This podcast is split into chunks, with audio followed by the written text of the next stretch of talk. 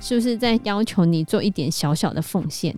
后来开始越要求越多，越要求越多，有没有察觉到是不是这样子？那如果有，你是真心的想这样做吗？如果没有，可是你却一直被这样得寸进尺的要求，那你可能就是开始走入那个被控制的状态了。Hello，大家好，我是 Joe，我是 Fana，我是 Anna。恐怖情人用的技巧其实就跟邪教一样，让你一步一步的走入他的爱情圈套，然后无法抽身。我讲一个泰国发生过的案例，有一个在泰国这边的华裔女企业家，名字叫王暖暖，她在二零一九年六月九日这一天出了事情。事情是这样子的，他那时候二十几岁嘛。原先在泰国这边工作，算小有名气的企业家，他自己出来打拼创业，然后也赚了不少钱，然后一直到有一天呢，他身边出现了一个男人。我那天好像走入时光隧道哈。什么男人？就在联谊的时候，自动来贴近他的那个男生，他的名字叫于晓东。于晓东一开始就跟他讲说。他也是来这边寻找创业机会的，而且跟他一样是从中国江苏来的，口音也很接近。嗯。然后后来聊一聊之后，发现他们兴趣也有点接近，是典型的临时抱佛脚。那于晓东就开始死皮赖脸的跟王暖暖要联络方式，最后王暖暖想说，那就给他吧。于晓东就开始对王暖暖展开猛烈的追求。于晓东会在他家的楼下，为了等他起床，守候一整个晚上。就愿天下有情人终成眷属，这一点是毋庸置疑的。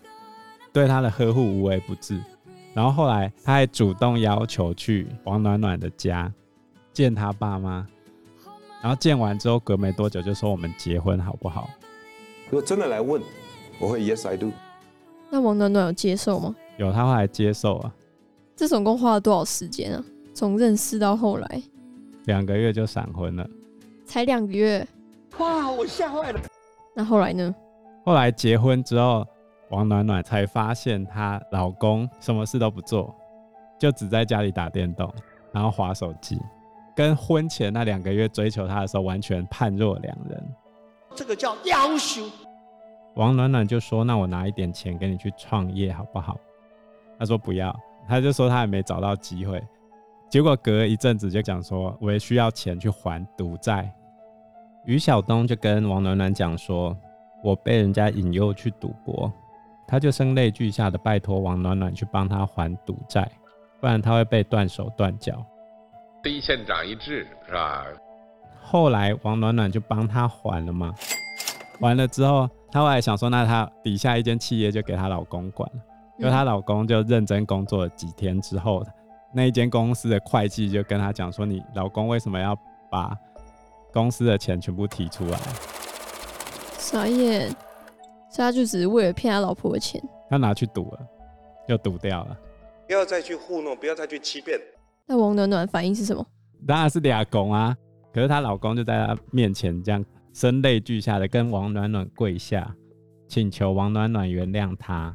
可是实际上，于晓东对王暖暖非常不好，会骂他这样子。就讲这三个字，凭什么？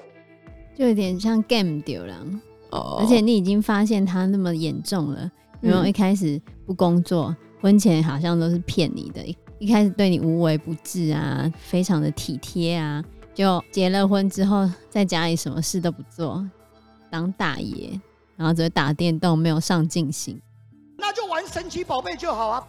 就在这时候，王暖暖发现自己怀孕了，然后她就跟她老公讲，结果过不久了，她老公整个人态度一百八十度大转变，变成怎么样？就是会呵护她，又恢复婚前的那个样子。有一天，于晓东突然跟王暖暖讲说，什么时候我们两个人一起出去旅行？玩累了就直接睡觉，没问题的。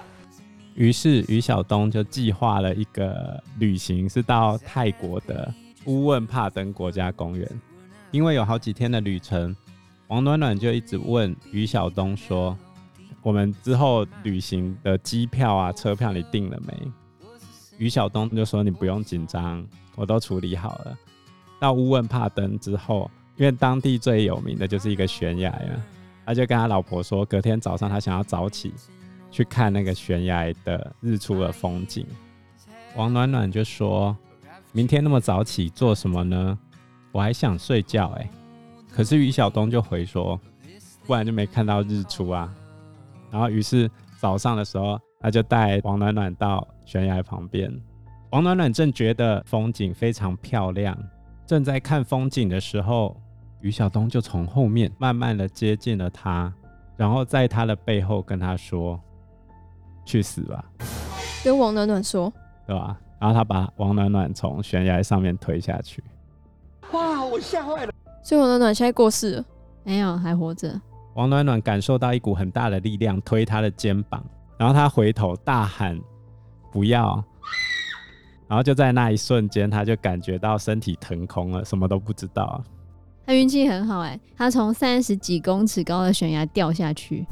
他有先醒过来，醒过来发现全身都是血，然后腿是开放性骨折，骨头整个插出来。他那时候就在悬崖底部，旁边就是原始森林嘛，那个地方理论上根本不会有人去的。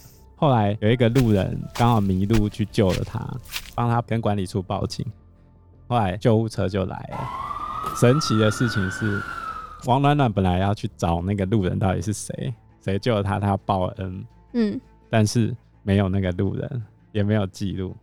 那是谁救了他？不知道，可能是神吧，好心人。对啊，然后他醒过来的时候在医院，但是他在医院醒过来之后，王暖暖第一眼看见的人就是于晓东。你知道为什么吗？为什么？因为于晓东在开车离开国家公园的时候，看到一台救护车往反方向冲，他立刻就觉得他老婆被发现了，然后后来他就追着那一台救护车到医院去，去找王暖暖，对吧？然后王暖暖一清醒过来之后，她老公就威胁她，就跟她讲说：“你敢跟警察讲什么，你就完蛋了。我能让你死一次，你就能死第二次。”魔化的程度太深了啦！而且那时候的病房，王暖暖唯一的亲属就是她老公，所以也只有她老公能够进去病房照顾她。你敢讲什么？那这样怎么办？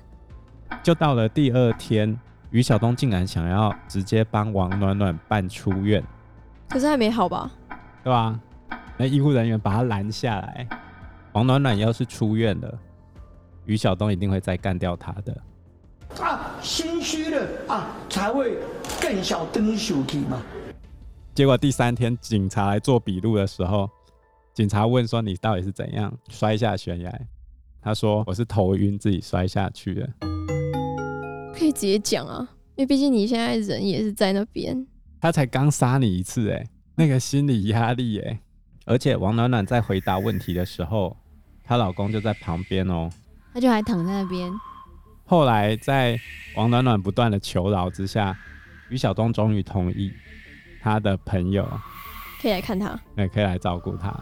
王暖暖跟他朋友就设计把那个手机藏起来，录王暖暖跟她老公的对话。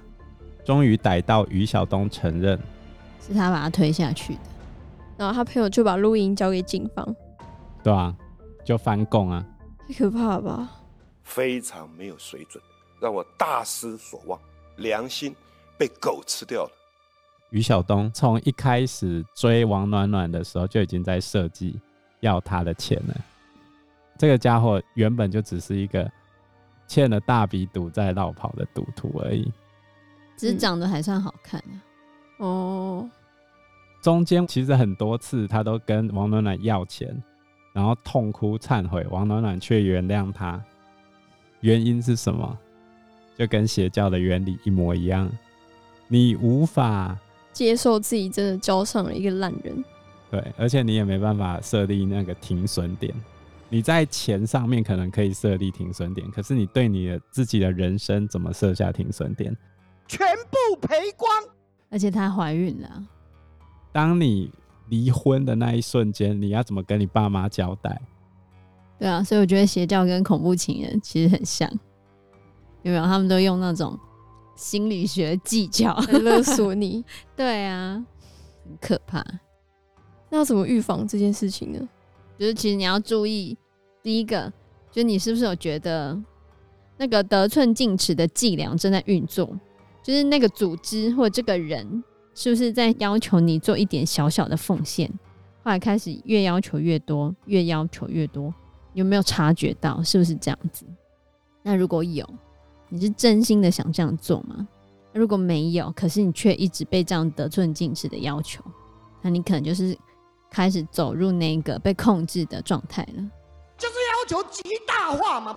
举例来说，我今天创一个教，叫做南无阿弥陀佛教。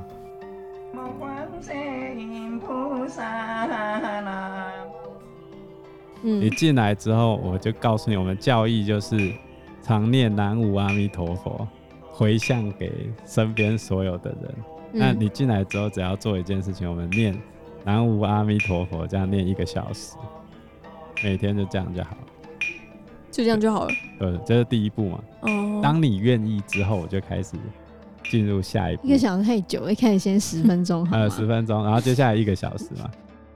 这样从十分钟拉长到一个小时的时候，我就可以派选出谁是比较虔诚的信众来当我的第一层的部下。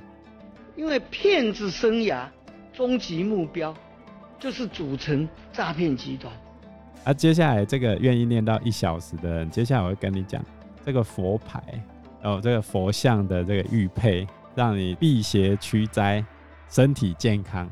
要不要买一个，保护你的家人？